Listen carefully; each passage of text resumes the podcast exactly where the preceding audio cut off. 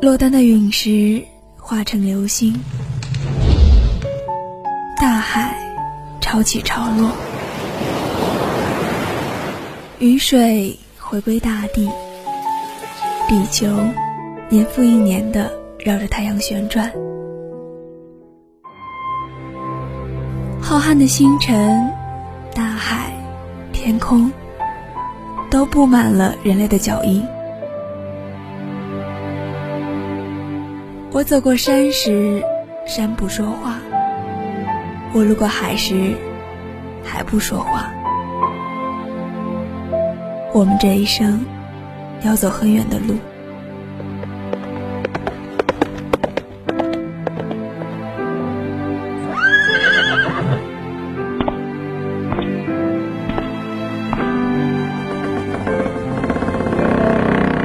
路为纸，地成册。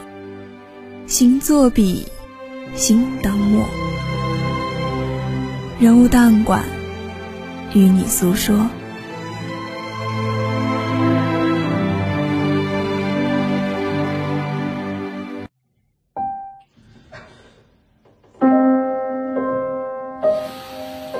Hello，大家好，我是小 No。暑假就要接近尾声了，身上的事情又慢慢回来了。真的有一点忙得不可开交的感觉。不过这周的周二，八月十六日，六十四岁的王朔推出了新小说《起初纪年》。那我当然是要抓住周日这个好时机，给大家好好的讲一讲王朔这个人。早在九十年代，王朔就抛出了一句话：要写一部小说，最损呢写成飘，一不留神可能就写成《红楼梦》。在大众记忆中。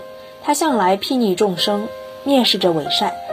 他对这个世界过于敏感，写得很，骂得很，内心却很良善。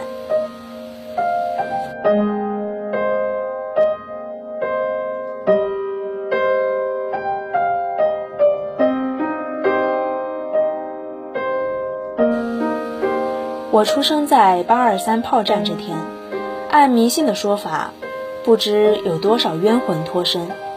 小时候不觉得，四十以后发现脸上带着一股戾气。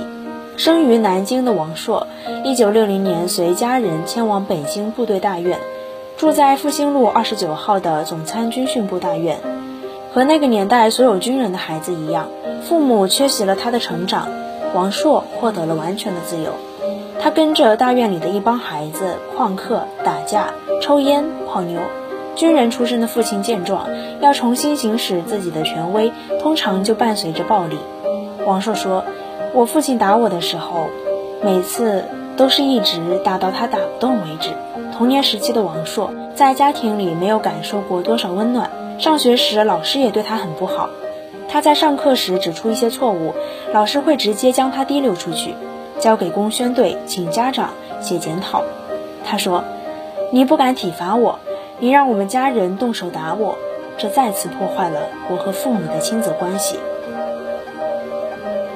一九七七年，十九岁的王朔被父亲送进了部队，成为一名海军。他过得并不开心。原本踌躇满志的王朔，被派到医务室当卫生员，后来直接开起了仓库。苦闷的日子，他拿起了铁凝写的、没有纽扣的衬衫。看完之后，他觉得自己也能写书。一年之后呢，王朔写的处女作《等待》发表在《解放军文艺》上。一九八零年，二十二岁的王朔退伍回京，他被分配到北京医药公司做起了业务员，任务总是做不完，可是人总要吃饭吧。王朔索性拉上朋友叶京，跑到广州做小生意。在当时计划经济背景下，王朔的买卖生意失败了，还被罚了钱。回到北京后，他就辞职了。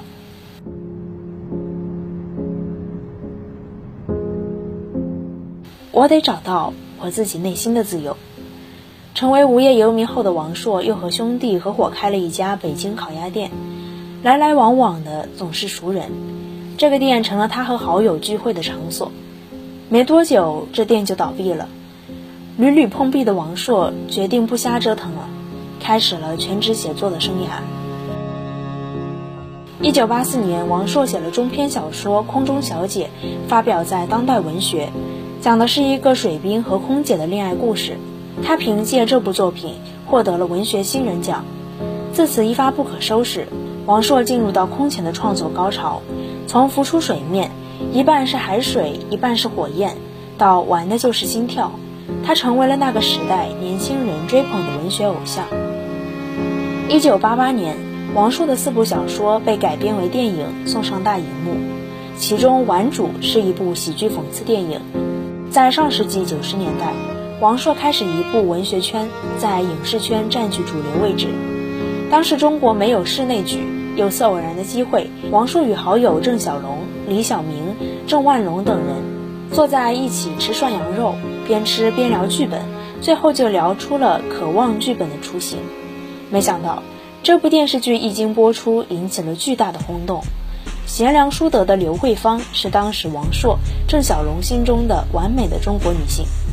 向来以叛逆示人的王朔，参与到像《渴望》这种特别有主流价值的作品中去，让人感到匪夷所思。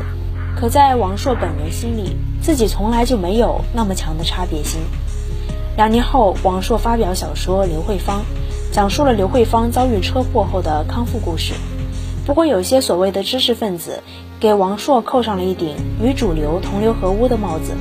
王朔不理解，自己拍老百姓的生活，怎么就成了背叛知识分子价值观了呢？从上世纪八十年代末开始，由王朔小说改编的影视作品特别受欢迎。冯小刚是受王朔影响最深的一位导演。他几乎把王朔的风格奉为日后拍摄贺岁片的旗帜。冯小刚还辅助王朔写了《编辑部的故事》，赵宝刚担任导演，讲述了几位知识分子的有趣日常。他们在迎合主流话语的同时，又调侃解构着它。可是，在王朔看来，冯小刚不是依靠自己的语言风格起来的，是整个北京的语言风格。渐渐的，冯小刚希望进入主流。王朔想继续扮演边缘人，两人渐行渐远。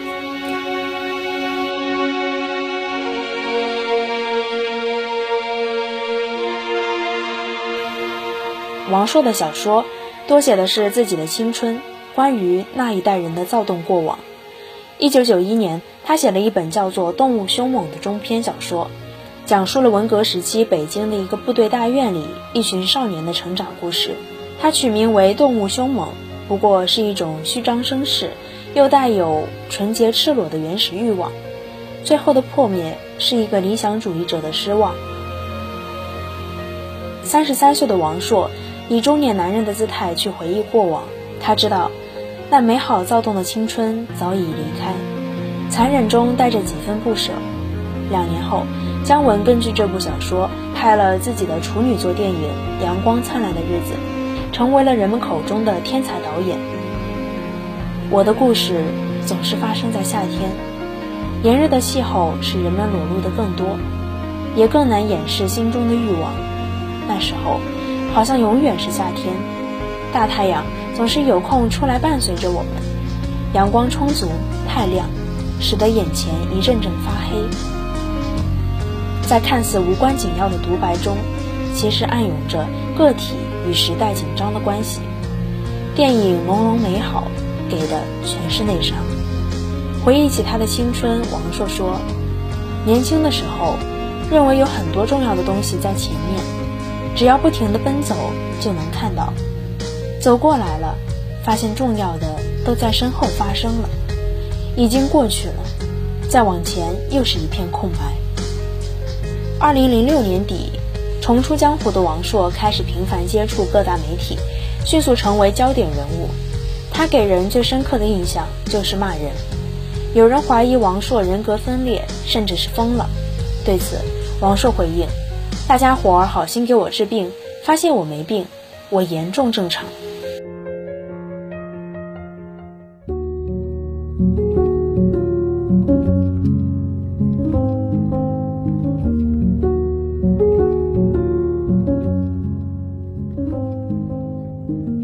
王朔习惯了用不经意包裹自己的经历，嬉笑怒骂中，他对那些还真正追求真善美的人怀有恻隐之心。在当年陈凯歌拍的《无极》上映后，大家把他从神坛上拽了下来，引发了群嘲，在陈凯歌遭到口诛笔伐时，王朔却表示自己和女儿一起看完这部电影很感动。他讲真善美，我就感动。我没那么复杂，很多人都不好意思讲真善美，陈凯歌就好意思讲了。